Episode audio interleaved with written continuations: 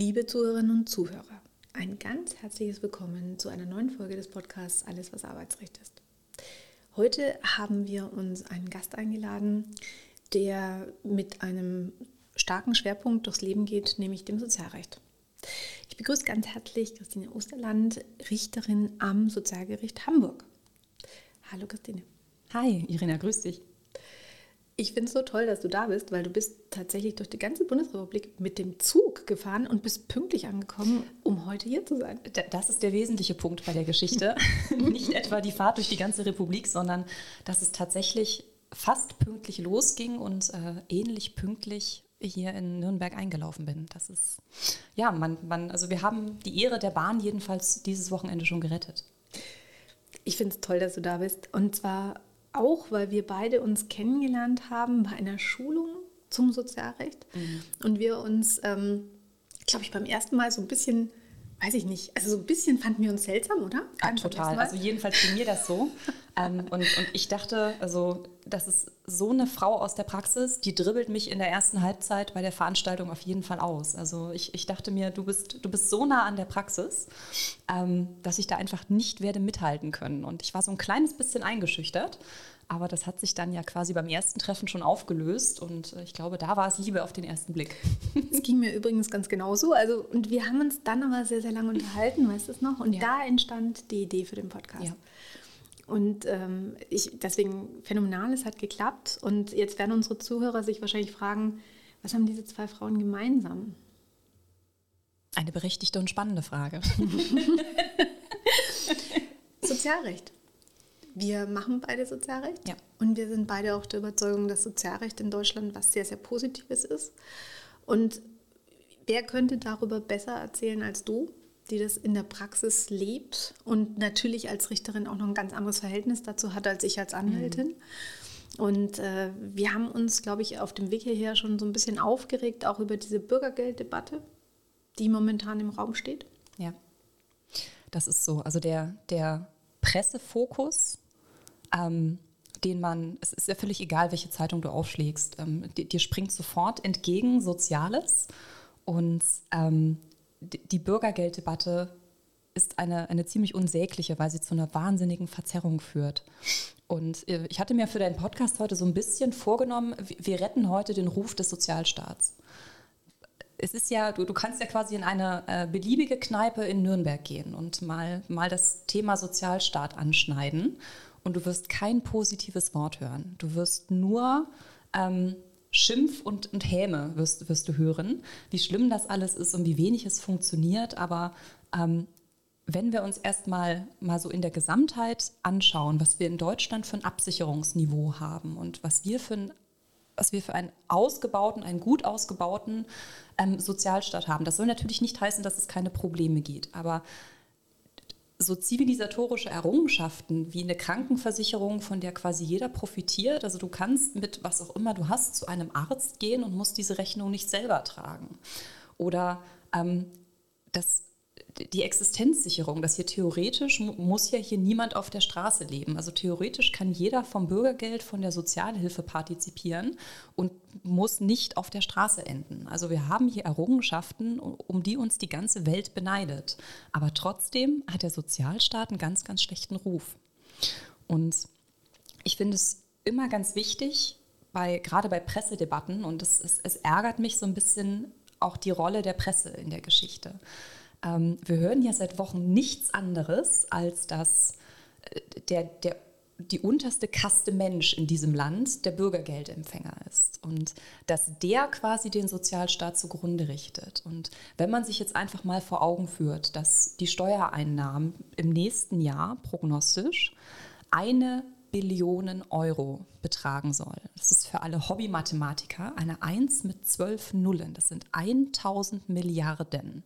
Für das Bürgergeld haben wir dieses Jahr, und das war ja kürzlich auch in der Presse ganz groß zu lesen, 25,9 Milliarden ausgegeben. Also ich bin mir nicht sicher, ob es der Posten ist, ähm, der den Sozialstaat zugrunde richten wird. Und wenn man sich einfach mal anguckt, der teuerste Posten im, im Rahmen des Sozialen ist der Steuerzuschuss zur Rentenversicherung. Alleine der beträgt 108 Milliarden. Und da wirkt die Bürgergelddebatte immer so ein bisschen verfehlt. verfehlt. Und es ist ja so, wenn über so eine, so eine Sache so einseitig berichtet wird, erzeugt das ja in den Köpfen ganz vieler Menschen das Bild, dass es hier ganz angeblich ja ganz viele Leute gibt, die den Staat ausbluten lassen. Mhm. Natürlich gibt es in jedem System Menschen, die ein System auch ausnutzen, aber das ist keinesfalls der größte Teil. Ähm, der größte Teil, und das kann ich dir aus vielen Jahren Rechtsprechung in der Grundsicherung sagen, ähm, die meisten sind alleinerziehende Mütter mit fehlenden Betreuungsmöglichkeiten und Leute, die, von, die ein Einkommen haben, die einen mhm. Job haben, aber von diesem Einkommen nicht leben können, also Aufstocker. Das sind die, die man beim Sozialgericht sieht. Ähm, und es ist eine, eine ganz, ganz schlimme und schwierige Diskussion. Also für mich ist es nur schwer auszuhalten, wenn ich das in der Presse lese, ähm, dass es angeblich diese Leute sein sollen, die sich meistens überbordend anstrengen, deutlich mehr leisten als andere und trotzdem nie auf den grünen Zweig kommen, aus Armut auszubrechen. Und das sehen auch ganz, ganz viele nicht. Aus Armut auszubrechen ist sehr, sehr schwer. Mhm. Und es es sind nicht die paar Leute, die Bürgergeld beziehen, die den Staat zugrunde richten werden. Das muss man sich immer vor Augen führen, wenn man nichts anderes mehr liest in der Presse als zu viel Bürgergeld hier, zu viel Bürgergeld da und dann bekommen sie noch dieses und bekommen noch jenes. Ähm, das, so ist es in der Praxis nicht. So, so funktioniert es nicht. Und Bürgergeldempfänger sind meistens die, die das schlechteste Gewissen haben, dass sie Bürgergeld beziehen. Die schämen sich dafür auch noch. Ganz viele ältere Leute sehen auch von der Antragstellung ab, die dann also Grundsicherung im Alter nach dem SGB XII bekommen, weil die sich schämen, sowas in Anspruch zu nehmen. Und da wirkt so eine künstlich erzeugte äh, Debatte in der Öffentlichkeit darüber, dass, dass der Feind, der große Feind der Republik jetzt der Bürgergeldempfänger ist, immer vergleichsweise lächerlich. Ich bin da sowas von bei dir. Also wenn ich in all diesen Jahren, ich bin jetzt 21 Jahre Anwältin und mache seit 21 Jahren Sozialrecht, auch Sozialrecht. Ich bin immer fasziniert, wie diese Debatte geführt wird, weil von all meinen Mandanten, da gab es mit Sicherheit auch mal ein oder zwei, wo ich wusste, die nutzen es aus. Aber es gab 200, 300 Menschen, die nichts ausgenutzt haben. Ich habe auch Mandanten gehabt, die gesagt haben, so wie du gerade gesagt hast, ich werde es nicht beantragen. Mhm. Ich will das nicht. Ja. Ich, dann, dann, ich hatte Mandantin, die hatte ein ganz schweres Rückenleiden und die konnte in ihrem Job nicht mehr arbeiten und hat eine Erwerbsminderungsrente beantragt, hat es nicht bekommen, was auch ganz häufig ist. Übrigens, 93 Prozent aller Anträge auf Erwerbsminderungsrente werden zunächst abgelehnt. Also es sind ganz hohe Zahlen, die auch dahinter mhm. stehen. Und dann ist sie tatsächlich putzen gegangen mit ihrem Rücken. Ob das dann wirklich sozial war, weiß ich nicht, aber sie hat kein Bürgergeld ja, beantragt. Also die öffentliche Darstellung ist ganz schwierig und ich bin mir nicht sicher, vielleicht hast du es ja gesehen, seit ein, zwei Wochen wird hier diese eine Bürgergeldempfängerin ja durchs Dorf getrieben, die öffentlich erklärt, dass sie von dem Bürgergeld, das sie und ihre Familie bekommen, ähm, 1000 Euro im Monat zurücklegen kann. Und allein, dass man die jetzt quasi durchs Dorf treibt und suggeriert, das ist allen Bürgergeldempfängern möglich. Also ich weiß auch nicht, was sie dazu getrieben hat, an die Öffentlichkeit zu gehen. Das ist, äh, kann ich auch nicht so ganz nachvollziehen. Aber das jetzt zum Maßstab für alle Bürgergeldempfänger zu machen, das ist völlig verfehlt. Das ist eine unter vielen, ähm, die da vielleicht ganz anders rangeht, aber es ist nicht die Regel. Das ist, das ist ein absoluter Ausnahmefall. Ähm, und auch immer dieser Reflex, zu sagen, das Bürgergeld ist zu hoch, nicht etwa die Löhne sind zu niedrig oder aber sagen wir vielleicht die Abgabenlast ist zu hoch, die Steuern sind zu hoch, die Sozialversicherungsbeiträge sind zu hoch. Der, der, also es gibt ja immer diesen sofortigen Rückschluss, ja. dass wenn, das, wenn es um den Lohnabstand geht, nicht etwa die Löhne sind zu niedrig, sondern es ist immer das Bürgergeld zu hoch oder die SGB II-Leistung. Das ist auch immer ein interessanter Reflex. Ja, und ich, wie gesagt, wir wollen beide vielleicht ein bisschen das Sozialrecht retten, aber das ist mit Sicherheit kein, wir wollen hier positiv reden über was, was negativ ist, sondern wir wollen positiv reden über was, was positiv ist und mhm. was eine echte Errungenschaft unseres Landes ist. Definitiv. Und was wir nicht gefährden sollten durch Debatten wie, ich kann 1000 Euro zurücklegen. Ich, ich weiß auch ehrlich gesagt nicht, wie sie 1000 Euro zurücklegen kann, weil meine Mandanten können das nicht. Ja, ich habe mir das natürlich angeguckt, weil das hat mich natürlich sofort interessiert, aber das ist, das ist nicht auf andere Lebenslagen oder auf andere Empfänger umlagefähig. Und wie gesagt, was sie dazu getrieben hat, das öffentlich zu machen, äh, und sich dann natürlich auch dem Hass vieler Menschen auszusetzen. Das muss sie für sich selber beantworten. Aber sie hat damit dem Großteil der Menschen die Bürgergeld beziehen, die es aber vielleicht auch gar nicht möchten, keinen Gefallen getan. Ähm, weil sie auch wieder dieses Bild der sozialen Hängematte kultiviert. Ja.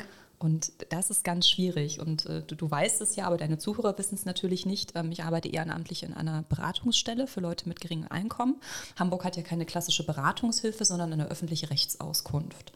Und dort arbeiten ganz viele ehrenamtliche Richter und Staatsanwälte und beraten Menschen mit geringem Einkommen. Und da sieht man nie Leute, ähm, Natürlich nicht, die dann da sitzen und sagen, wieso ist doch alles super auskömmlich. Dann sieht man immer Familien, die mhm. letztlich Einkommen haben, aber bei denen das Einkommen nicht reicht, weil die Miete zum Beispiel exorbitant hoch ist. Gerade Hamburg hat ja ein Problem mit sehr hohen Mieten, zu geringem sozialen Wohnungsbau, überhaupt Probleme mit, mit Neubauten und ähm, Im Zuge der ganzen Kostenexplosion wird das ja auch noch mal schlimmer und ganz viele Leute arbeiten, können aber von dem Lohn nicht leben. Und diese Aufstockerfälle sind eigentlich der Regelfall und nicht derjenige, der sich zu Hause bequem hinsetzt und sagt, los lieber Staat, alimentier mich. Mhm. Wir wissen ja auch alle, dass mit Arbeitslosigkeit ein erhebliches Risiko von Depressionen einhergeht. Also das ist ja kein, das ist ja kein wünschenswerter Zustand. Und ähm, Hubertus Heil äh, sagt das neulich auch, glaube ich, mal in einer so politischen Talkshow. Also es wäre ja wirklich derjenige schön blöd, der jetzt seine Arbeitsstelle aufgibt, um Bürgergeld zu empfangen. Also das ist, das ist ja das Dümmste, was man machen kann. Arbeit ist sinnstiftend, Arbeit, ne, das hat was mit deinem Selbstwert zu tun. Das macht was mit dir, das macht dich, das, das gibt dir einen Zweck, das gibt dir einen, ähm, Strukturen, das, das, ne, Bekanntschaften, Freunde, alles. Also Arbeit hat ja ganz viele soziale Aspekte. Und das lasse ich doch nicht liegen, um dann Bürgergeld zu empfangen. Wer wirklich nicht arbeiten kann ähm, und dem es schlecht geht, wenn es auch mal nur vorübergehend ist, manchmal fällt man ja einfach wegen Krankheit auch mal ins Bürgergeld. Dafür ist es da, um solche Lebenslagen abzufedern. Aber das ist jetzt nicht die Existenz, die sich jeder wünschen sollte. Nein, und das ist auch nicht das, ist nicht das Bild, das, das du bekommst, wenn du mit Sozialrecht zu tun hast. Ja. Das ist, also ich habe eine Mandantin, die jetzt zum Beispiel an Corona erkrankt ist, die viele Jahre nicht eingezahlt hat, äh, weil sie selbstständig war. Jetzt ist sie dann sehr spät erst in die, zahlt sie in die deutsche Rentenversicherung ein.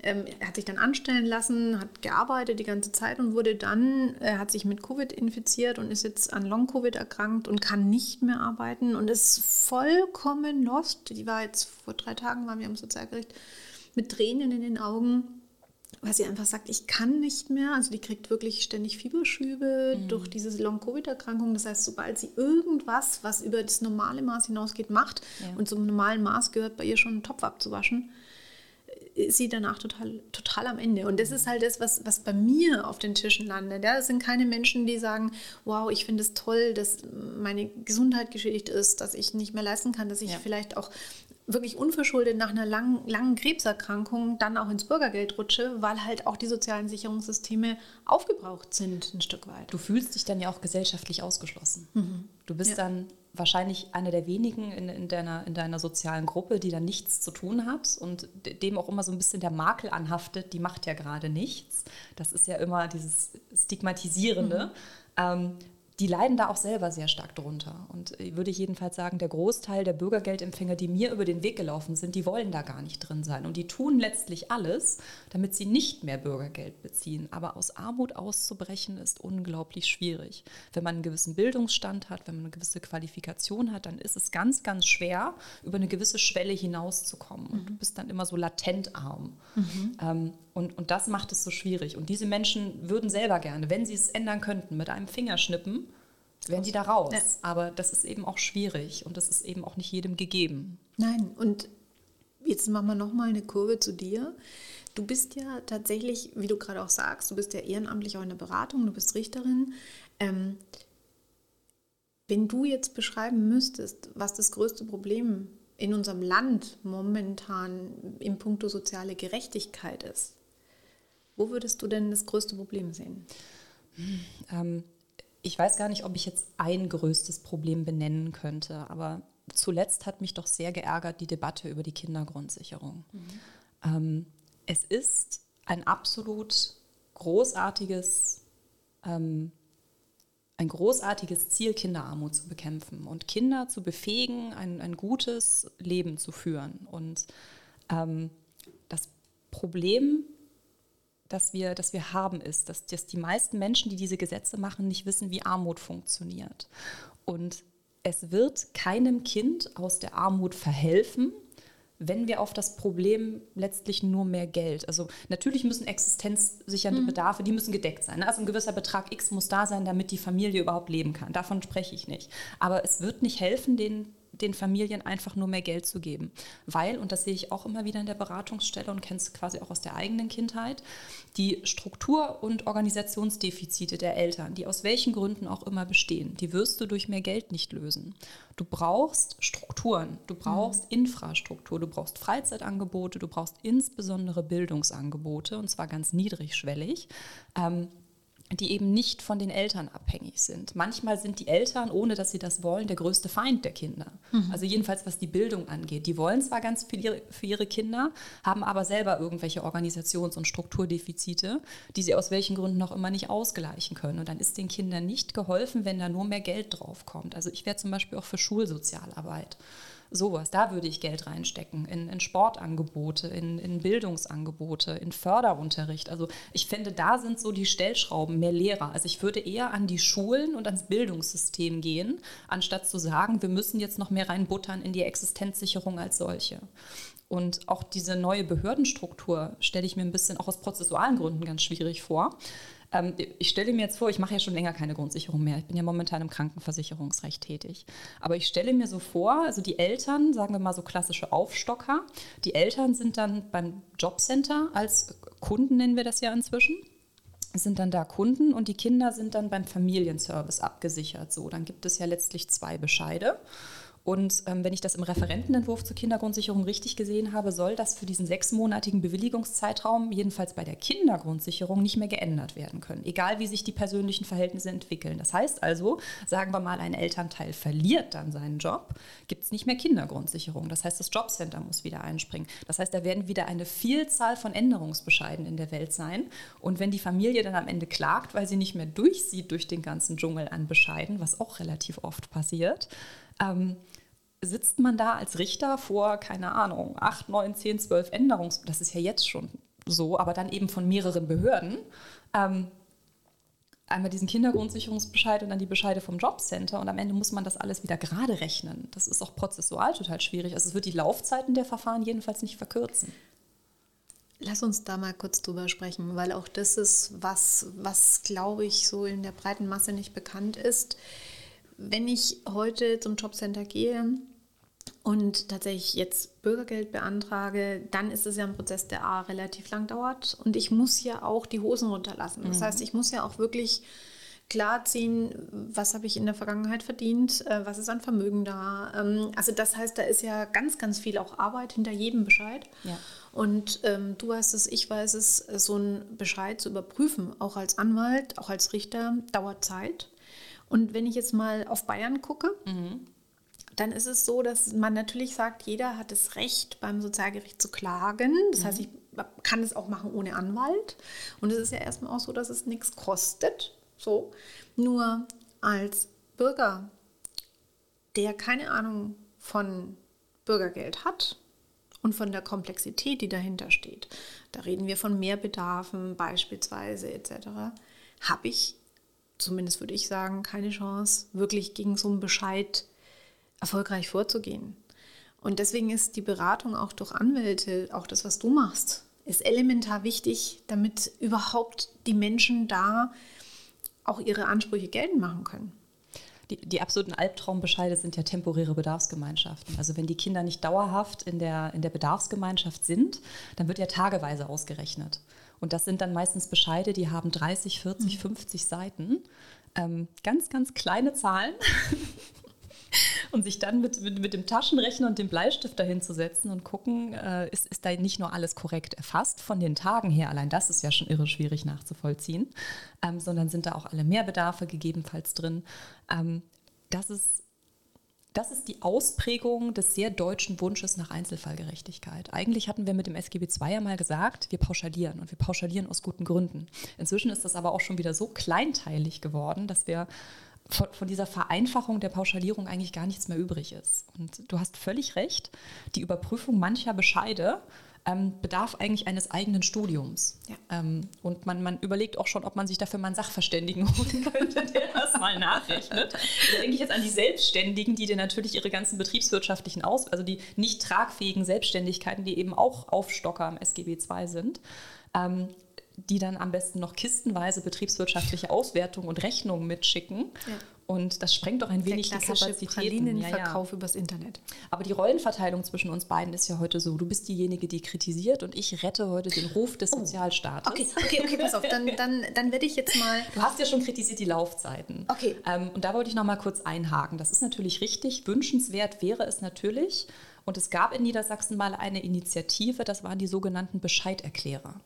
Die haben dir diese doch recht komplexen Bescheide, tatsächlich, du konntest hingehen wie in so einer Art Sprechstunde und die haben das quasi einmal bürgerfreundlich vorgelesen und gesagt, das bedeutet dies, das bedeutet das. Ich weiß leider nicht, was daraus geworden ist, aber das fand ich zum Beispiel eine sehr schöne ähm, Sache. Und ganz oft kommen Leute tatsächlich in die Beratungsstelle und sagen, legen mir einen Bescheid hin und sagen, ich, ich habe erstmal nichts gegen den Bescheid, aber ich verstehe ihn nicht. Und, und dann fängt man, fängt man an zu erklären und sagt, okay, also die Rentenversicherung hat hier beispielsweise die Erwerbsminderungsrente aus medizinischen Gründen abgelehnt. Diese und jene Krankheiten bei Ihnen wurden berücksichtigt und dann kann man eben drüber reden, sind alle Krankheiten vollständig erfasst ähm, und, und noch ein paar Einzelheiten besprechen. Ähm, aber nochmal zu den Laufzeiten, du hast es ja eben schon gesagt. Ähm, und das ist auch eine Errungenschaft, ähm, die man sich mal auf der Zunge zergehen lassen muss. Wir bieten eine ganze Gerichtsbarkeit kostenlos für die meisten Kläger an. Und das führt natürlich auch zu nicht gewünschten Effekten. Es ist ja zum Beispiel auch kein Geheimnis, dass Aufhebungs- und Erstattungsbescheide vom Jobcenter beim Sozialgericht gerne mal geparkt werden. Mhm. Wegen der aufschiebenden Wirkung. Es ist wie so ein kostenloser Zahlungsaufschub. Man hat letztlich nichts einzuwenden. Auch die Klagebegründung erhält man auf Aufforderung nach mehreren Jahren immer noch nicht. Aber man ist ja gut belastet und deswegen lässt man die Akte dann vielleicht auch noch ein bisschen liegen. Ähm, solche Akten werden dann da geparkt und das führt natürlich auch zu gewissen Beständen.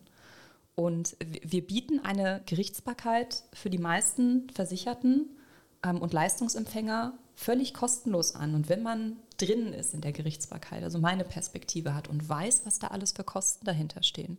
Wir können mal so ein durchschnittliches Unfallversicherungsverfahren, sagen wir mal so einen Arbeitsunfall nehmen. Ähm, sagen wir mal, jemand ist äh, bei der Arbeit schwer gestürzt, hat einen schweren Bruch erlitten, der auch mit dem Heilungsverlauf ein bisschen kompliziert war und der hat sich dann, daraus hat sich eine Depression entwickelt. Mhm. Ähm, und die Berufsgenossenschaft möchte aber die Depression nicht anerkennen, weil sie der Meinung ist, das hat private Gründe, dass die Depression eingetreten ist. Ne? Du weißt ja, der Streit um die Anerkennung von Gesundheitsschäden. Ähm, ein durchschnittliches psychiatrisches Zusammenhangsgutachten in einem sozialgerichtlichen Verfahren kostet zwischen 4.500 und 5.500 Euro. Das, das war jedenfalls als äh, so der Referenzrahmen noch vor ein paar Jahren. Ähm, und das in jedem einzelnen Verfahren, in dem es um eine psychiatrische Zusammenhangsbegutachtung geht. Und dann ist das ja in der Unfallversicherung oft nicht das einzige Gutachten, das wir einholen. Also, ne, und, und ja. das bieten wir kostenlos an. Ja. Und das ist schon eine Errungenschaft. Also ich, ich, finde auch, da verdient der Sozialstaat doch schon ein kleines bisschen Applaus. Da ist er gar nicht so schlecht. Und dadurch, dass aber, wenn etwas kostenlos ist, wird es natürlich auch unbedarft in Anspruch genommen. Und ganz viele Leute in der Beratungsstelle haben gar kein Bewusstsein, was das eigentlich alles kostet, was wir zur Verfügung stellen. Und dann heißt es eben ganz oft, ja, ich, ich, erhebe dann Widerspruch gegen den Bescheid, warte dann auf den Widerspruchsbescheid und man erklärt dann lang und breit, warum die Sache unter keinem denkbaren Gesichtspunkt Erfolg hat. Und dann sagt man eigentlich, eine Klage ist hier sinnlos und trotzdem klagen die Leute. Mhm. Und dann ist die Begründung dafür immer, ja, wieso, ist doch kostenlos. Das ist ein Thema, auf jeden ja, Fall. Also es ist definitiv nicht kostenlos. Es ist für diejenigen, die klagen, kostenlos. Aber es ist nicht so, dass es keine Kosten verursacht. Da sitzt ein Berufsrichter, der wird besoldet. Da werden ganz viele Sachverständige bezahlt. Das sind die immer medizinisch, genau. Also der ganze Unterbau wird mhm. bezahlt. Ähm, und wir haben ein ähnliches Problem auch mit Gesundheitskosten. Arzthopping zum Beispiel verursacht enorme Kosten in der Krankenversicherung. Und das sind Dinge, da besteht kein Bewusstsein, weil die Leute nie die Rechnung sehen die sehen nicht, was so eine durchschnittliche Untersuchung beim Arzt kostet, was so ein durchschnittliches Verfahren an eigentlichen Kosten. Eigentlich müssten wir nach dem Abschluss von so einem Verfahren mal so eine Gesamtrechnung zu Informationszwecken mal an die Kläger schicken und sagen, das hat übrigens dein Verfahren alles gekostet. In der mündlichen Verhandlung sitzen wir da ja auch zu dritt. Da werden ja auch noch mal zwei Ehrenamtliche entschädigt für ihre Tätigkeit. Ähm, Im Zweifel sitzen da noch ein oder zwei Anwälte. Und das, das ist ein, ein riesiger Kostenfaktor. Aber es ist halt Also ja, man kann es als Kostenfaktor sehen und du sagst natürlich zu Recht, ich bin heute der Angreifer des Sozialrechts. ähm, ich, ich, ich, bin ja ein absoluter Fan von unserem Sozialrecht, ähm, weil ich auch glaube, dass soziale Gerechtigkeit auch nur damit einhergeht, dass ich ähm, Chancen ja. gleichziehe. Ja. Und da würde ich gerne nochmal überleiten, auch, ja. du hast vorhin was angesprochen und zwar, ich weiß nicht, ob, ich, ich kenne die Statistiken nicht, aber ich glaube, es ist sehr viel einfacher aus einer Familie, wo beide Eltern gut verdienen, ähm, auch eine Karriere zu machen, auch ein Studium zu machen und dann vielleicht auch einen Aufstieg zu machen, mhm. als aus einer Familie, die Bürgergeld bezieht. Ja, das, das hat viel mit positiven Vorbildern zu tun. Ne? Also in unserem äh, langen ersten Gespräch, äh, in dem wir quasi unsere tiefen Sympathien füreinander entdeckt haben. Nachdem wir erst irritiert waren, ja. Habe ich dir ja auch erzählt, dass ich äh, auch aus, aus, einer sehr armen Gegend komme, dass ich in der größten deutschen, ostdeutschen Plattenbausiedlung aufgewachsen bin in Sachsen, in einer der ärmsten Gegenden, sozialer Brennpunkt mit ganz vielen Problemen. Und ähm, deswegen bei dem Thema Armut quasi immer aus erster Hand mitberichten kann. Und ähm, es gibt ganz viele Dinge, an die ich mich noch erinnere und äh, zum Beispiel auch so die erste Stromsperre ist zum Beispiel auch sowas, woran ich mich noch sehr lucide erinnere. Ähm, und zwar nur, weil das, das ein Problem war, das ich nicht selber lösen konnte. Also habe ich einen ganz großen Kontrollverlust in dem Moment erlitten, als die, als die Lichter zu Hause ausgegangen sind. Aber ganz viele Menschen, die sich mit Sozialrecht beschäftigen und die solche Sozialgesetze machen, verstehen nicht, wie, wie Armut funktioniert, weil sie nie arm waren, was ja auch gut ist. Muss ja jetzt nicht jeder. Ne, ähm, in Armut aufgewachsen sein, um es zu verstehen, aber so sind diese Gesetze eben auch gemacht. Ähm, und es fehlt in ganz armen Gegenden einfach an Struktur und Angeboten, an Infrastruktur. Und die meisten Leute brechen aus diesem Kreislauf nicht aus. Erstens aus Mangel an finanziellen Mitteln, aus Mangel an positiven Vorbildern, so nach dem Motto, warum soll ich mich denn anstrengen? Ja. Ähm, und ich komme hier ja eh nie raus. Und dann hat man eben auch Freunde, die sich genauso hängen lassen. Und ne, die meist, das, den meisten Blödsinn, den wir als Jugendliche gemacht haben, ähm, den haben wir gemacht, weil wir sonst nichts zu tun hatten. Und es, es wäre, wäre schön gewesen, hätten wir sowas wie Sportangebote gehabt oder irgendeinen Ort, wo wir in, in so einer geschützten Atmosphäre was zusammen hätten machen können. Man muss die Leute dafür ja nicht vereinzeln. Aber mhm. wenn du eben ganz viele Leute, die alle soziale Probleme mitbringen, aufeinander setzt, dann entstehen noch mehr Probleme. Und die spiralisieren sich eher nach unten und nicht nach oben. Und ähm, ich würde auch sagen, im, im Studium kam der, der, der richtige Drive, kam erst, als ich mich mit den, mit den Leuten zusammengetan habe, die eben aus den, aus den sogenannten besseren Kreisen kamen, die viel ehrgeiziger waren, die viel mehr gewusst haben, die viel mehr Elan hatten und eben nicht so waren wie die Leute, mit denen ich sonst so zu tun habe, die sich eher haben hängen lassen. Und ich glaube, positive Vorbilder. Ich habe mal gelesen, du bist die Mischung aus den fünf Personen, mit denen du dich am meisten umgibst. Und das ist so hängen geblieben und genau so ist es. Wenn du halt mit fünf Leuten rumhängst, die alle auf nichts Bock haben, dann hast du auch auf nichts Bock. Aber wenn du mit fünf Leuten rumhängst, die was reißen wollen, die was machen wollen, dann bist du dabei. Dann hast du denselben Drive. Und das ist so diese positive Bestärkung, diese Befähigung. Ähm, das ist ganz wichtig. Und eben Schulsozialarbeit, Bildungsangebote, Sportangebote, das wäre super wichtig und nicht einfach nur, ähm, wir zahlen vielleicht noch ein bisschen mehr Geld. Und so funktioniert es nicht und so holt man die Leute da nicht raus. Das ist ja, also deswegen finde ich es auch so toll, dass du heute gesagt hast, du kommst hierher und du bist auch ja, ein sehr, sehr offener Mensch, was ich total toll finde.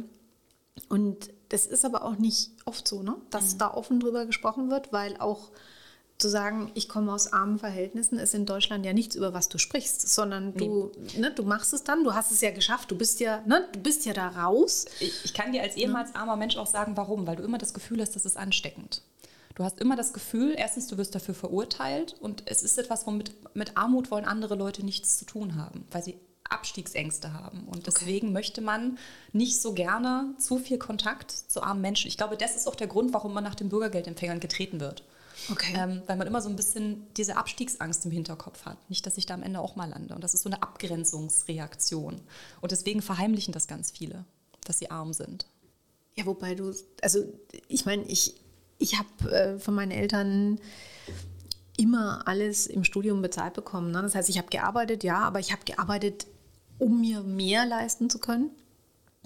Und ich kann nur, wenn ich dir zuhöre und höre, wie du das da über Ausbildungsbeihilfe und so weiter und so fort, ja, und du hast ja auch alles wieder zurückgezahlt. Also es ist ja nicht so, und das ist bitte auch mal, was ich betonen möchte, dass Menschen ja zum Beispiel BAföG bekommen und es zurückzahlen müssen. Also es ist ja nicht so, dass man vom Sozialstaat irgendwelche Geschenke kriegt und dann geht man seiner Wege und macht irgendwas, mhm. sondern sehr, sehr viel härter. Ja, du zahlst die Hälfte zurück und ich glaube, der Maximalbeitrag sind 10.000. Also du zahlst genau maximal 10.000 zurück. Ich bin da nicht mehr so drin. Ähm, BAföG ist jetzt auch nicht meine ähm, Zuständigkeit, aber ich meine, es ist so, dass du nur maximal 10.000 zurückzahlst. Also einen Teil kriegst du tatsächlich geschenkt, aber einen Teil zahlst du auch wieder zurück. Aber gibt es denn dann, also ich, ich habe diese, hab diese Zahlen nicht im Kopf, aber ich glaube, dass es unglaublich schwer ist, über diesen harten Weg mit den ganzen Beantragungen von Sozialleistungen zu studieren, mhm. einen Abschluss zu machen und dann tatsächlich auch Richter zu werden? Also es studiert sich natürlich deutlich entspannter. Ähm, wenn du mit den Gedanken nicht ständig darum kreist, kann ich nächsten Monat die Miete zahlen. Wenn du nicht ständig im Hinterkopf hast, habe ich für den Rest des Monats noch was zu essen da studiert es sich natürlich deutlich entspannter. Du, und wenn, wenn, du auch so die Anschaffung von Literatur, ähm, du überlegst dir jeden Bücherkauf, mhm. wenn du ganz wenig Geld hast. Und das sind, das sind einfach andere Verhältnisse. Und ich habe jetzt zum Beispiel Kollegen, ähm, da muss ich mal ganz tief einatmen. Das sind ganz, ganz liebe Menschen. Aber wenn ich dann schon so höre, die haben von ihren Eltern zum Studium eine Wohnung geschenkt bekommen. Die haben, also alleine die Dimension ist, finde ich, Wahnsinn. Den ist zum Studium von ihren Eltern eine Wohnung geschenkt worden. Und wenn ich bedenke, unter was für erbarmungswürdigen Umständen ich studiert habe, in habe in den letzten Löchern gelebt. Also das, ist, das sind so Welten, die da aufeinander prallen. Die mussten natürlich auch nie arbeiten. Die hatten halt auch Zeit, ständig in der Bücherei rumzuhängen ähm, oder auf Partys zu gehen. Also dass dieses ganze Drumherum des studentischen Lebens, was natürlich auch wichtig ist und auch eine Funktion erfüllt. Aber ja, die, hatten, die hatten, die ja genau, auch das Netzwerk, aber die hatten nie diese Existenzangst. Die sind nie aus ihrer Wohnung geflogen. Die hatten nie Streit mit Mitbewohnern. Ähm, die mussten sich nie am Wohnungsmarkt durchsetzen. Also die, die hatten ganz viele existenzielle Die Kinder aus ärmeren Haushalten haben. Die hatten die einfach nicht. Und wir, wir sprachen ja auch im Vorfeld ähm, zu dem Podcast ja auch mal über die Frage, wie sind denn eigentlich, wie ist denn eigentlich die soziale Herkunft von Sozialrichtern? Also wenn ich jetzt jemand bin, der ähm, über so Grundsicherungssachen oder jetzt sind es ja Bürgergeldsachen entscheiden soll, ähm, bringt er ausreichend Verständnis für diese Lebenslagen mit. Und es gab vor, vor vielen Jahren beim Bundessozialgericht mal eine Veranstaltung zum Thema Schulden und da gab es einen ganz spannenden Vortrag eines Bundesrichters mit der Frage, muss ein Sozialrichter andere Anforderungen mitbringen als andere Richter? Und sein Ergebnis war, nein, muss er nicht. Er muss letztlich nur muss genau das können, was alle anderen Richter können. In gewisser Weise hat er ja recht. Ich muss ja auch als Strafrichter nicht schon mal einen Schnapsladen ausgeraubt haben, um eine Straftat zu beurteilen. Ne? Aber also, es hilft auch. Ähm, aber so ein gewisses soziales Feingefühl und vielleicht auch das Verständnis, vielleicht unterscheidet uns das ja, das Verständnis für diese Lebenslagen, für diese, für diese Defizite, die da bestehen und aus welchen Gründen auch immer sie bestehen mögen.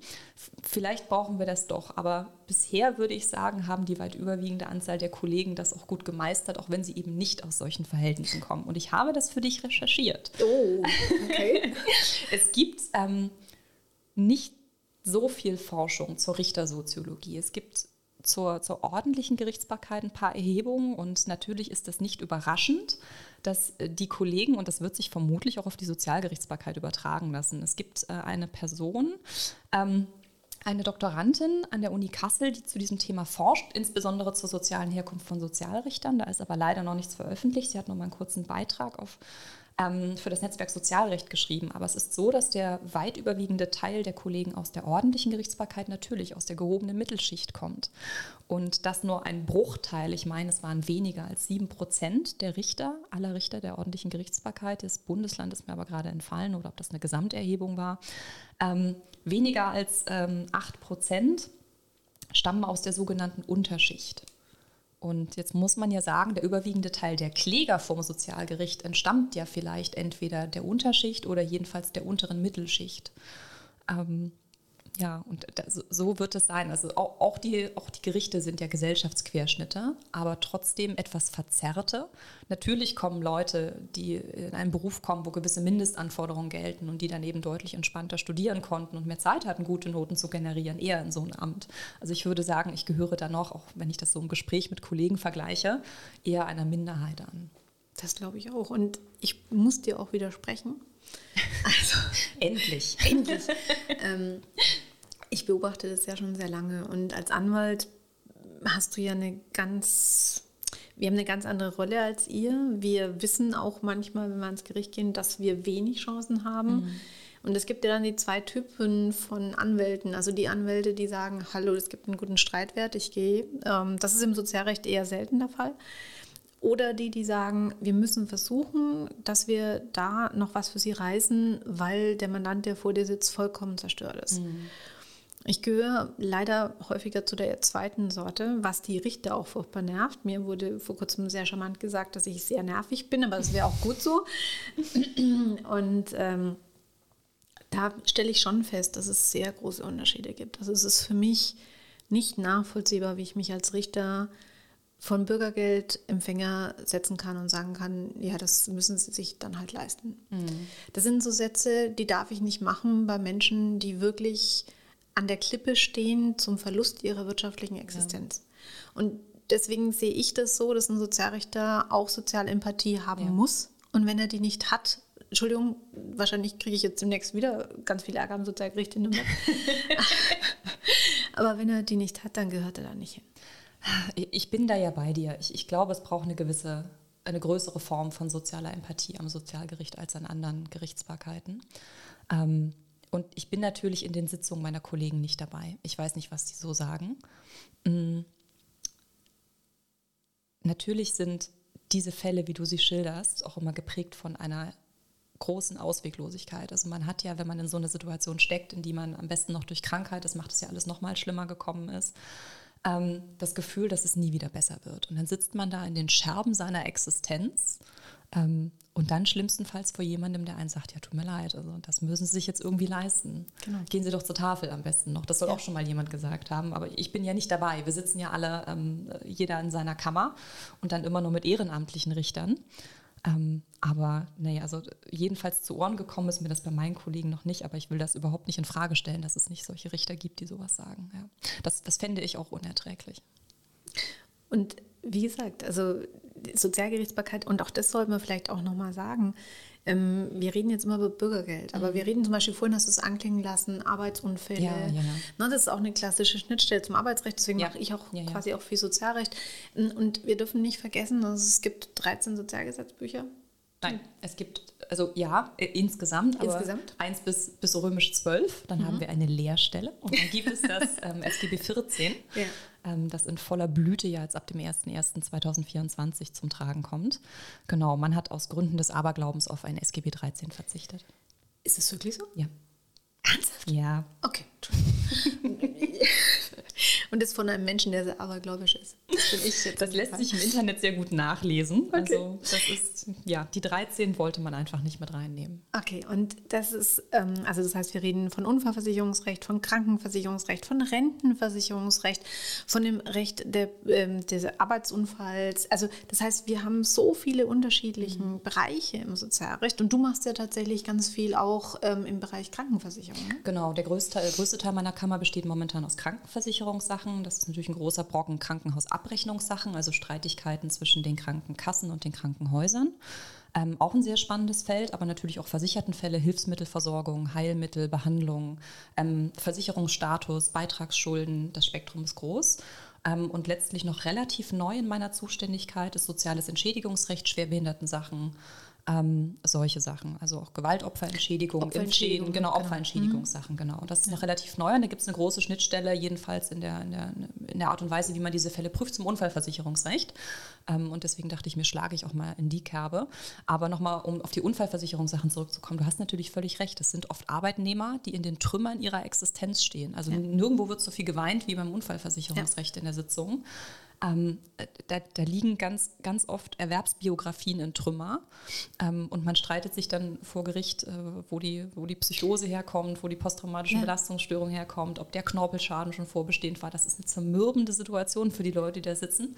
Und das wissen ganz viele Leute nicht, weil eben sehr viel davon abhängt, ob jetzt die BG zuständig ist oder nur der Krankenversicherungsträger. Ja, schon alleine, was jetzt tatsächlich die Maßnahmen angeht. Ja die, auf die du Anspruch hast. Ja, ja.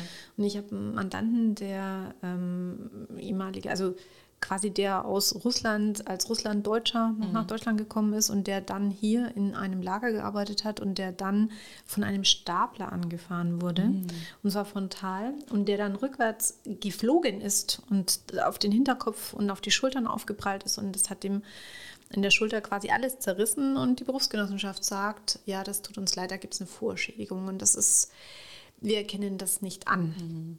Und für ihn ist es so, dadurch, dass er vor allem seine körperliche Leistungsfähigkeit verkauft, ähm, er hat nicht die Chance zu sagen, ähm, ich gehe jetzt auf Geht Job. die geistige Arbeit. Ja, ja, ja ne, genau. Job ja. A, B oder C. Ja, das ist ja bei ganz vielen so, ne? Dachdecker, Fliesenleger. Richtig, ja. richtig. Und das, glaube ich, wird ganz häufig verkannt, wie schnell dieser Weg ist zwischen, ich stehe voll im Erwerbsleben, mhm und ich verdiene jetzt auch, ich, ich gehöre zur Geld, Mittelschicht, ja, ich, genau. verdiene, ich verdiene mhm. gutes Geld und ich falle da raus, ich falle ins Arbeitslosengeld, dann falle ich ja, oder erst falle ich mal jetzt hier in dem Fall, wo er jetzt krank ist, ne, fährt er jetzt erstmal ähm, über die Berufsgenossenschaft Krankenversicherung, also Entgeltvorzahlung Krankenversicherung und dann kommt ja aber schon eine Ecke. Dann kommt der tiefe Fall. Dann ja. kommt der tiefe dann Fall. Kommt der tiefe Fall, ja. Dann, dann haben wir quasi die gleich, äh, die gleich, oder die, die, die, sag's mir, die Gewährung von Arbeitslosengeld im, im Wege, also wenn ich quasi langzeitkrank bin und von der Krankenkasse ausgesteuert bin, dann kriege ich ja mit der Nahtlosgewährung weiter. Ach so, nahtlos, ne? ja. Genau, kriege ich Arbeitslosengeld 1 und dann rutsche ich bereits ins Bürgergeld. Ja, dann, dann ist man, man ist relativ schnell ganz ja. weit unten und findet sich dann in einer Situation, in der man sich nie gesehen hat, ist das ist auch so ein Kontrollverlust die mhm. Verlust der eigenen Arbeitsfähigkeit oder der Verlust der eigenen Arbeitsfähigkeit ähm, und plötzlich Bürgergeld zu beziehen und kein mündiger Teil dieser Gesellschaft mehr zu sein, sondern jetzt ist man der Bittsteller, mhm. der einen schlimmstenfalls 13-seitigen doppelt bedruckten Antrag in Amtsdeutsch ausfüllen muss, der sich komplett nackt machen muss, was seine Finanzen angeht. Dann wird ganz genau geprüft, wie teuer das Auto war, wie viele Vermögenswerte da sind. Ähm, ach, Sie bewohnen ein Eigenheim, wie mhm. groß ist das denn, wie viel ist dann wert? Dann steht ja auch noch quasi zur Disposition, ob man sein Eigenheim behalten kann, je nachdem, wie man wohnt. Also da stehen ganz andere Arten von Existenzangst im Raum. Und das ist eine Situation, die wünscht man seinem ärgsten Feind nicht. Und da wird immer in der Presse so drüber gesprochen, so als wäre das so ein Erholungsurlaub. Das ist immer so die Darstellung äh, in, in der Presse. Also na, natürlich sollte jeder ein Interesse daran haben, irgendeiner Erwerbstätigkeit nachzugehen, weil das ist kein, kein, kein würdevolles Dasein, dass es eine gewisse, eine gewisse harte Kernarbeitslosigkeit gibt. Das war auch schon immer so. Das war auch vor Hartz IV schon so. Aber das hat ja, auch das hat nicht so viel mit Missbrauch zu tun, sondern auch viel mit Defiziten. Richtig. Ja. Und du wirst ja auch geprägt. Also deine Umgebung prägt ja, dich. Und also absolut. also dieser blöde Satz, äh, äh, sein bestimmtes Bewusstsein, das ist tatsächlich so. Ja? ja. Also du, und wenn ich jetzt im Sozialrecht unterwegs bin, dann mache ich ja viel Schwerbehindertenrecht, also Anerkennung gerade der Behinderung. Mhm. Ähm, das sind auch schon Geschichten, die, die man vielleicht locker nimmt, aber ich habe auch einen Mandanten gehabt, der hat eine ganz schwere Lungenkrankheit gehabt und dem sein großer Traum war es, nochmal Auto zu fahren und mit dem Auto halt auch mal zum Einkaufen fahren mhm. zu können und der konnte nicht mehr laufen. Das heißt, er war immer auf Hilfe angewiesen und hat dann im Prinzip noch den Grad der Behinderung von 100. Ähm, den hatte er schon, aber er brauchte zwar praktisch AG für außergewöhnlich mhm. gehbehindert und das hat ihm das Amt nicht gegeben, weil die Voraussetzungen nicht vorlagen. Und an dem Tag, an dem dieser Bescheid bewilligt wurde, ist er gestorben. Also das sind schon Schicksale, die im Sozialrecht dahinter stehen und trotzdem... Es geht einem immer sehr nahe, ne? Ja. Ja, ja, das ja. mir auch so. Und trotzdem würde ich sagen, es ist einfach sehr wichtig, dass wir Sozialrecht in Deutschland haben ja. und das Bürgergeld ist ein kleiner Teil davon. Aber jede Kürzung im Sozialrecht betrifft elementare ja. Grundsicherung von Menschen in Deutschland. Ja. Und wenn wir also so lästern über Bürgergeld, müssen wir uns immer fragen, wo geht es hin? Das ist eine berechtigte Frage. Ähm, ein gut ausgebauter Sozialstaat ist demokratiestabilisierend. Und wir sehen ja jedes Mal, wenn wir irgendwo wieder die Axt anlegen, ähm, geht, der, geht der Schrei zu nicht-demokratischen Organisationen und Parteien. Ähm, und das, das ist eine ganz, ganz schwierige Entwicklung, ähm, immer nur nach unten zu treten und zu schlagen. Aber wie gesagt, ich glaube, das ist geprägt von ganz, ganz tiefen Abstiegs- und Existenzängsten und Abgrenzungsprozessen. Und jetzt habe ich leider vergessen, was ich eigentlich sagen wollte. Achso, ja, ähm, würde ich mir, weil wir nochmal wegen der, der Verfahrenslänge äh, drauf waren, würde ich mir eine bessere Ausstattung wünschen im Sinne von, würde ich mir mehr Geld für die Sozialgerichtsbarkeit wünschen? Ja, sofort. Also immer her damit. Ähm, das wird natürlich, wird natürlich nicht passieren, das Geld, das ich mir für die Sozialgerichtsbarkeit wünsche. Das hat auch was mit dem Selbstverständnis der Sozialrichter ja. zu tun. Wir sind nach außen hin sehr wenig gesehen. Wir sind eine sehr stille Gerichtsbarkeit, muss man Ihr fast sagen. kostet halt auch nur Geld ist wahr, wir tun immer nur Geld raus. Ist, ist so. die Finanzgerichte holen das rein, wir geben es raus. Ähm, genau, wir geben halt sehr viel Geld aus und wir nehmen keins ein, weil wir für die meisten Leute kostenlos sind. Ähm, aber wir könnten auch als Gerichtsbarkeit viel breitbeiniger stehen. Ähm, wir benehmen uns immer, und das ist was, das ärgert mich auch persönlich. Sozialrichter, und das kann ich so bundesweit so beobachten, man, man kennt sich ja auch von verschiedenen Veranstaltungen, wir benehmen uns immer wie die, wie die bucklige Cousine dritten Grades des Verwaltungsgerichtes, ähm, obwohl wir das, was wir entscheiden, das betrifft jeden Bundesbürger.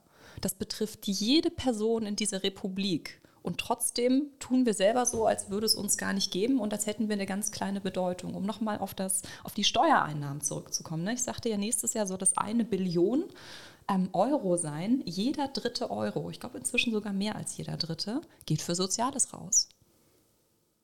Ungefähr 33 Prozent gehen an Sozialem raus. Also gemessen an dem, was wir uns das kosten lassen, sind wir eine ganz bescheidene Gerichtsbarkeit, muss man sagen. Also ich hast finde. Du denn, hast du denn die Kosten der Sozialgerichtsbarkeit? Hast du, du hast ja fast alles recherchiert. Du hast fast alles recherchiert. Nee, unsere Ausgaben habe ich natürlich unter den Teppich fallen lassen.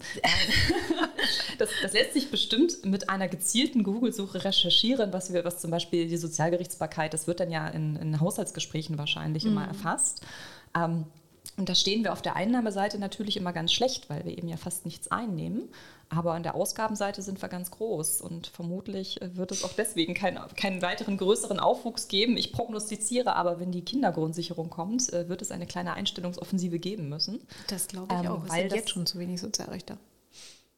Es wird jedenfalls prozessual, so wie es jetzt gedacht ist im Referentenentwurf, wird es prozessual deutlich schwieriger. Alleine den Menschen, und ich äh, versuche schon mal in die Zukunft zu denken, in der Beratungsstelle zu erklären, dass sie für diesen Grundbetrag ähm, Kinder, Kindergrundsicherung beim Finanzgericht klagen und dass sie für den einkommensabhängigen Zusatzbetrag zur Sozialgerichtsbarkeit müssen. Allein das kannst du ja keinem Bundesbürger mit guter Begründung verkaufen. Das ist schon schwierig.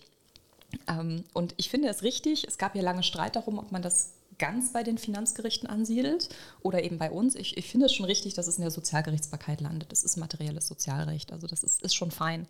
Aber wir müssen das Ganze dann natürlich auch, damit es Sinn macht, auch mit einem gewissen Unterbau einfach ausstatten, weil das Jetzt musst du mal ja. in die Zukunft gucken. Und Ui. zwar, wir schauen jetzt mal in eine ganz dunkle Zukunft. Wir nehmen jetzt mal an, es würden Parteien an die Macht kommen, die sagen, Alleinerziehende brauchen gar keine Unterstützung, weil wenn Alleinerziehende nicht heiraten, dann ist es halt so. Dann müssen sie gucken, wie sie mit ihrem Kind klarkommen. Und wir gehen mal davon aus, dass wir einfach ganz große Teile des Sozialrechts abschaffen. Mhm. Also alles, was sozusagen in wir reduzieren möglicherweise die Höhe des Arbeitslosengeldes. Genau, die ähm, Unfallversicherung soll abgeschafft werden, habe ich mal gelesen von einigen Parteien oder von einigen Strömungen politischen, die wollen gerne die ganze Unfallversicherung abschaffen. Ja, das. Was würde denn, also wenn du jetzt mal einfach, du bist ja mittendrin, stand nur dabei, mhm. nehmen wir mal Hamburg. Was würde es für Hamburg bedeuten, wenn wir jetzt wirklich sagen, diesen, diese Menschen, die momentan noch eine existenzielle Grundsicherung haben, wir haben gestern über Italien geredet. Ich, ne? Es ging mir auch gerade genau. durch den Kopf. Wir haben über Italien gesprochen und dass die Menschen per Push-Nachricht auf dem Handy erfahren haben, dass sie ab morgen kein, kein Bürgergeld mehr kriegen. Ja. Richtig. Was, was würde das, jetzt nur auf Hamburg bezogen, was würde das, wie viele Menschen würde das in Hamburg treffen? Uh, das ist, das, die Zahlen habe ich tatsächlich gar nicht im Kopf, aber das ist natürlich massiv demokratiegefährdend. Mhm. Also das sind ja Zersetzungsprozesse ähm, die dann stattfinden würden. Das mag ich mir gar nicht ausmalen. Und ähm, wer auf dystopische Szenarien steht, dem empfehle ich ähm, gerne mal von, von Juli C. Corpus Delicti. Ähm, ich beschäftige mich auch gerne mit Kosten im Gesundheitswesen. Das ist ja auch etwas, das mich umtreibt. Und ähm, Juli C. hat ein ganz tolles Buch geschrieben und äh, zwar in einer nicht fernen Zukunft, in der die Gesundheitskosten derart explodiert sind, dass man sich gezwungen sah, das gesetzlich zu regeln, dass sich jeder Mensch gesund erhalten muss. Und wer gegen die Gesundheitsgesetze verstößt, der wird bestraft. Es gibt dann zum Beispiel so Sensoren in der Toilette, die deinen Urin dann gleich auswerten. Und wenn dann eben rauskommt, dass du Alkohol getrunken hast oder sowas, dann wirst du nach der Gesundheitsprozessordnung, wird dir der Prozess gemacht. Ich, ich muss mal ganz kurz los ja. und meine Süßigkeiten-Schublade ausleeren. Ich komme gleich wieder. genau, zum Beispiel ist ja der, der, der, der, das Rauchen mit, mit, mit Gefängnisstrafe bedroht und solche Sachen. Also einfach, weil die Gesundheit Gesundheitskosten derart explodiert sind, ist als Maßnahme der Eindämmung ist eben diese Gesundheitsprozessordnung eingeführt worden, diese Gesundheitsgesetze. Und das ist ein total spannendes Buch, ähm, das mal so zu lesen und äh, die, die, diese Vorschriften, die sie sich da auch ausgedacht hat und wie die Menschen leben dass man sich dann wirklich, das dann äh, mal eine Zigarette zu rauchen, dass es schon fast schon so eine konspirative ähm, Zusammenkunft ist, dann trifft man sich da irgendwo im Wald, um mal eine Zigarette zu rauchen und dann wird man dann doch erwischt. Ähm, ja, das, das hört das, sich ein bisschen nach China an, ne? Das ist ja schon klar. Ist, ja, aber wenn man über Sozialrecht momentan redet, dann reden wir ja ausschließlich über Geld. Und bei der Krankenversicherung, um mal dahin den Bogen zu schlagen, reden wir ja über ein großes Einnahmedefizit. Da wird ja ganz viel darüber gesprochen, dass, dass, dass zu wenig Geld da ist. Und wir, wird ja oft darüber geredet, Bürgerversicherung, holen wir da jetzt noch die Privatpatienten mit rein. Ähm, das verschiebt das Problem nur. Ähm, das, das verschiebt das Problem nur um wenige Jahre nach hinten. Das eigentliche Problem ist, dass wir zu hohe Gesundheitskosten haben auf der, auf der Ausgabenseite. Dass wir ganz viele Menschen haben, die, ich versuche das jetzt mal irgendwie Ach, wie, wie, formuliere ich das freundlich? Nicht, nicht so klar, wie du es gestern mir gegenüber formuliert hast. Nein, nein. Ich werde versuchen, es etwas freundlicher zu formulieren. Es gibt kein Bewusstsein mehr für gesundes Verhalten und es gibt noch weniger Bewusstsein dafür, was uns das ganze Gesundheitssystem kostet. Ähm, wir haben ganz viele Menschen, die einfach nicht mehr die Befähigung haben, ein gesundes Leben zu führen. Wir sprachen über Leute gestern, ne, die nicht kochen können und ähm, die, die sich sehr ungesund ernähren. Ähm, es wird immer weniger Sport getrieben. Ähm, die Folgen äh, von, von Diabetes sind unter den Top Ten der Todesursachen. Also wir, wir haben ja quasi eine stille Pandemie bei Diabetes Typ 2. Und was ich eben auch am Gericht beobachte, seit ich mit den Krankenversicherungsverfahren ähm, betraut bin, ist, äh, dass ganz viele Menschen auch einfach so diesen Quick Fix, also den kürzesten Weg zum Ziel, anvisieren, ohne sich mit ihrem Lebensstil auseinanderzusetzen. Ähm, es gibt ja jetzt die ersten Klagen auf Ozempic. Klingelt oh, das was? sind diese, diese, das sind diese Spritzen. Genau, ja, das, ist, das, ist, eigentlich ein mhm. Diabetes Typ 2 Medikament und man hat quasi als Nebenwirkung festgestellt, dass dieses Semaglutid ähm, den Appetit unterdrückt. Aber wir müssen da bitte auch noch mal auf eins hinweisen. Ich habe Mandanten, die kriegen, die sind schwer, die, die sind Diabetiker und die kriegen das Medikament nicht Richtig. mehr, weil es eben genau. jetzt für Abnehmenzwecke, ja. genau. Und das meine ich mit Quick Fix. Es ist mhm. eben deutlich leichter, sich mal eben so schnell eine Spritze reinzujagen, ähm, anstatt mal zu hinterfragen, wie es dann so weit kommen konnte. Und natürlich gibt es Krankheiten, die sich ungünstig wechselseitig auch mit Medikamenten beeinflussen, die dann zu massivem Übergewicht führen. Aber ähm, wir haben ganz viele Menschen, die, einen, die einen ganz, ganz schwierigen Lebensstil pflegen. Ne? Und äh, auch, auch Alkoholkonsum, Nikotinkonsum. Es gibt Erhebungen dazu, was wir mit der, mit der Alkoholsteuer einnehmen. Und was ähm, wir auf der anderen Seite und was wir auf der anderen Seite als Kosten zur Behandlung der Folgeerkrankung übermäßigen Alkoholkonsums ausgeben. Und also es, ist, es, steht, es steht wirklich in keinem Verhältnis.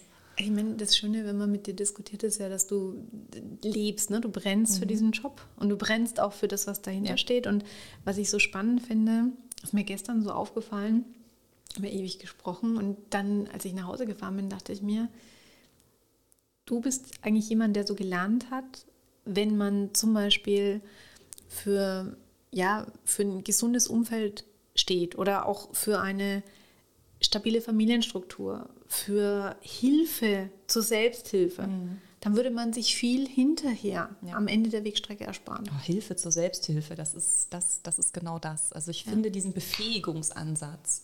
Ähm, wir reden ja oft ganz viel über Eigenverantwortung. Und ich bin ein großer Fan der Eigenverantwortung, aber die kann ich natürlich nur ausüben, wenn ich über ein gewisses Grundlagenwissen verfüge. Von dieser Eigenverantwortung kann ich nur Gebrauch machen, wenn ich ein gewisses Wissen habe. Und dieses Wissen wird eben nicht mehr vermittelt. Also, und, und, deswegen werfen wir auf ganz viele Probleme immer nur mehr Geld drauf. Ich würde mir auch wünschen, weil wir auch immer viel über Ausgaben sprechen, dass wir auch mal gewisse Leistungen auf, auf ihre Zielgenauigkeit prüfen und ob es nicht sinnvoller wäre, ähm, mehr diesen Befähigungsansatz zu verfolgen und die Leute wieder zu mündigen, also ihnen mhm. zu ermöglichen, mündige Bürger zu sein, die eigenverantwortliche Entscheidungen treffen und sie nicht immer nur Geld auf Probleme zu werfen. Denn, denn mehr Geld wird das eigentliche Problem nicht lösen. Und ich bin ein großer Fan von Hilfe zur Selbsthilfe. Ähm, ich glaube, das, das ist der Weg, den wir gehen sollten. Und dann quasi auch das Geld nicht wirklich am Ende investieren, sondern mhm, am Anfang. Ganz am Anfang, in, in die, die Schulen. Also ich genau. würde, würde ganz viel Geld in, in Bildung stecken. Und wenn ich jetzt sehe, ich habe viele Lehrer im Freundeskreis, wie die Klassen aussehen, die Klassengrößen und was die leisten. Das ist also mein allerhöchster Respekt an jeden Lehrer. Ich wäre dazu nicht in der Lage. Ich würde verbrennen. Ja. Also ich muss ehrlich sagen, ich wäre auch schon durch. total ja. den Hut. Ich habe ja. das auch, meine Mutter war ja auch Lehrerin und ich habe das viele Jahre lang erlebt, was ein engagierter Lehrer so wegstecken muss. In einer Struktur, und da sind wir wieder bei Hilfe zur Selbsthilfe, die eigentlich nicht darauf angelegt ist. Also die Struktur ist nicht darauf angelegt, dass man Kindern auch wirklich helfen kann, die mehr Hilfe brauchen. Und das ist, glaube ich, auch für den Lehrer, der sich für diesen Job ja auch aus Überzeugung entscheidet, weil kein, keiner wird Lehrer, weil er sagt, wow, das ist so ein tolles Gehalt im öffentlichen Dienst, das ist super. Ähm, oder als Beamter. Also von daher Hut ab, aber ich, ich bin da wirklich bei dir. Ne? Das ist auch das, was ich beobachte, ähm, dass natürlich die Qualifikation, die Bildung, das bestimmt zu viel bei uns. Ja. Ähm, Christian Linder ist ja, ist ja sehr dafür gescholten worden, dass er gerne Finanzbildung in den Lehrplan mit aufgenommen hätte. Und ich muss vielleicht dazu sagen, wenn man, wenn man Christian Lindner mal lobt, also ich habe kein Parteibuch. Ne? Ich, bin, ich, ich, bin, tatsächlich jetzt gerade irritiert. Ich, also ich, ich erinnere, ich erinnere mich Parteibuch. an deine Reaktion auf meine Merkel-Statue. Ich muss hier, okay. Hm? Ich habe kein Parteibuch, aber ich fand, Christian Lindner wurde zu Unrecht gescholten ähm, mit der Idee, finanzielle Bildung in den Lehrplan mit aufzunehmen. Natürlich haben die Lehrer zu Recht kritisiert, was sollen wir denn noch alles machen? Völlig zu Recht. Aber ich finde einen Grundstock an finanzieller Grundbildung, der erste Mietvertrag, ähm, die ersten verbindlichen Verträge auch in anderen Bereichen, der erste Arbeitsvertrag. Die Versicherung. Die Versicherung, was, was sind denn notwendige mhm. Versicherungen? Also wirklich so ein, so ein kleiner Grundstock an, an finanzieller Bildung hätte mir jedenfalls als, äh, als jemand, der in einem sozialen Brennpunkt aufgewachsen ist, der von großer Armut geprägt war, es hätte mir unfassbar viele Probleme erspart unfassbar viele Probleme. Also viele Dinge, die ich auf die ganz harte Tour gelernt habe, wären vermeidbar gewesen. Ähm, hätte man mir vielleicht in der Schule so, so ein paar Stunden finanzielle Grundbildung mal mit an die Hand gegeben, weil zu Hause habe ich es nicht gelernt. Ähm, das sind äh, es wurde im, im, gleichen Atemzug ja auch darüber geredet, ob man Ernährung mit, so, so, so Ernährungsbildung mit aufnimmt. Auch, auch hatten, da haben die Lehrer ja völlig zu Recht gesagt, ja, was denn jetzt noch? Aber wir hatten, wir hatten Haushalts, äh, Haushaltswesen, hatten wir. Hattet oder? ihr tatsächlich? Ha, ja, ja. Okay. Das, also es war, äh, es gab es, wo du wirklich gelernt hast zu kochen. Ähm, und was ich halt im also Prinzip... So ein Hauswirtschaftskurs. Hauswirtschaftskurs. Ja. Und das ist total wichtig. Also richtig also du musst nicht richtig kochen lernen, aber dass du dich selber aber dass du in der Lage bist, mit so ein paar, mit ein paar Grundzutaten. Genau. Das Problem im Gesundheitswesen oder das Problem vieler Erkrankungen sind ja hochverarbeitete Lebensmittel. Mhm. Ähm, wenn man in so einen Supermarkt reinkommt, dann, dann, sind, ist ja der Großteil der Produkte, der verkauft wird, einfach hochverarbeitet. Und das macht was mit deiner Gesundheit. Und dass du in der Lage bist, mit ein paar Grundzutaten, also mit, mit Kartoffeln, mit Brokkoli, mit Blumenkohl, ähm, dir eine Mahlzeit zuzubereiten diese Fähigkeit, die haben ganz viele Menschen nicht mehr. Das klingt total banal, aber das, das, das ist so. Ganz viele Menschen sind dazu nicht mehr in der Lage. Und wenn du dir jetzt mal anguckst, im Bürgergeld sind aktuell 174, also jetzt nach dem jetzigen Satz, der jetzt 2023 noch gilt, 174 Euro und ein paar Cent für Lebensmittel. Und jeder, der mir erzählt, dass das Bürgergeld doch äußerst auskömmlich ist, den fordere ich jetzt auf, das mal zu prüfen. Ihr könnt da nur gewinnen, sowohl finanziell als auch empathisch. Ähm, euch mal, versucht euch mal von 174 Euro halbwegs gesund einen Monat lang zu ernähren. Ähm, ohne dass es Probleme macht. Und äh, ich bin gespannt, wie das ausgeht. Ich habe das übrigens auch mit vielen Mitarbeitern ähm, beim Jobcenter gemacht. Ich erinnere mich da an einen ganz dramatischen Fall. Ähm, da blieben einer Leistungsempfängerin nach allen Sanktionen und Abzug für gewährte Darlehen, die hatte im Monat für alles noch 116 Euro. Und der Anwalt ist natürlich ins Eilverfahren gegangen. Und das war eine Frau, die hatte sich aus einer ganz schweren, die kam aus ganz, ganz schwierigen Familienverhältnissen und die hat sich da rausgekämpft, auch aus Drogenabhängigkeit etc und hat sich hochgekämpft, wollte wieder arbeiten, aber die hatte natürlich einfach aus dieser Zeit noch massive Defizite. Das heißt, die hat Termine verbummelt, da ist mal zu Hause was kaputt gegangen. Das heißt, die hatte Sanktionen, die hatte Darlehen. Und das hat das Jobcenter ähm, relativ drastisch bei ihr alles runtergekürzt, sodass ihr noch 116 Euro blieben. Das ist ja quasi die Aufforderung, zurück in die Kriminalität zurückzukehren. Ja, oder also du ähm, kannst. Und dann saß da. Oh saß da wirklich ein, ein Mitarbeiter des Jobcenters und den schaute ich dann an und sagte, Sie wollen mir doch nicht erzählen, dass Sie ernsthaft glauben, Sie käme jetzt mit diesen 116 Euro über den Monat. Was hat er dann gesagt? Und das ist im Ergebnis eine sehr schöne Geschichte. Das, das war, da war, glaube ich, gerade neu oder jedenfalls relativ neu da an der, äh, beim Jobcenter. Und damals sagte er noch zu mir, ja, das könne sie doch wuppen. Und da habe ich ihm damals gesagt, okay, also das wird hier anders ausgehen. Nochmal zur Erinnerung, Frau Osterlang kommt aus Hamburg. Es war damals noch in Niedersachsen, da habe ich ja angefangen. Naja, dann ist ja mit 116 Euro gar kein Problem. ähm, oh die, die, Miete war direkt an den Vermieter bezahlt. Das heißt, das wären 116 Euro gewesen, mit denen sie Nahrung und alle anderen ähm, Dinge aus dem Regelsatz, also auch Strom und so weiter, hätte zahlen müssen. Kannst ähm, du das bitte nochmal ganz kurz, weil das, glaube ich, wird häufig nicht verstanden. Dass der Strom auch noch, genau. genau, der Strom geht gesondert ab ähm, aus dem Regelsatz. Also der wird nicht mit der Miete überwiesen. Und ähm, sie hätte also von 116 Euro abzüglich Strom, das waren damals in Hannover für eine Person so ungefähr 35 Euro und vom Rest hätte sie den ganzen Monat Lebensmittel kaufen müssen. So, und ähm, der Mitarbeiter des Jobcenters sagte damals ziemlich harsch, wieso? Kann sie doch machen, läuft doch. So im übertragenen Sinne. Und ich habe ihn dann aufgefordert und gesagt, okay, also ich werde das hier anders entscheiden, aber ich fordere Sie mal auf, versuchen Sie das mal, legen Sie mal alles weg und bleiben Sie mal mit 70, 80 Euro im Monat und versuchen davon mal über einen Monat zu kommen. Und wenn Sie damit durch sind, dann rufen Sie mich mal an und sagen mir mal, wie es gelaufen ist. Und viele, viele Jahre später saß ich mit demselben Mitarbeiter, der dann eben auch schon mehrere Jahre Erfahrung auf dem Buckel hatte, ähm, in einer ganz, ganz ausweglosen Situation, in der zugunsten der Antragstellerin dann Bescheid aufgehoben hat im Wege eines Anerkenntnisses. Auch eine ganz, ganz, die, die saß da weine, die sah auch in den Trümmern ihrer Existenz. Und nach der Verhandlung saß er da noch so ein bisschen nachdenklich und sagte, wissen Sie was, Frau Osterland, ich habe irgendwie so in den letzten Jahren gemerkt, die meisten sind eigentlich hochanständige Leute, die eigentlich nur versuchen, über die Runden zu kommen. Und das war ein richtig schöner Moment. Und das ist, finde ich auch, das, wir müssen tatsächlich jetzt einstoppen, weil wir sind schon über eine Stunde.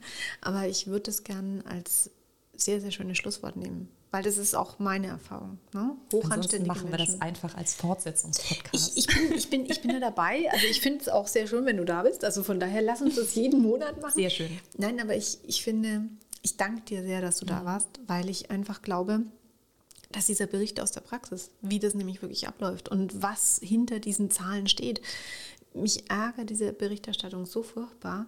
Und deswegen bin ich es toll. Vielen, vielen Dank, dass du da warst. Vielen Dank auch dafür, dass du so bereitwillig dich von mir hast ausquetschen lassen.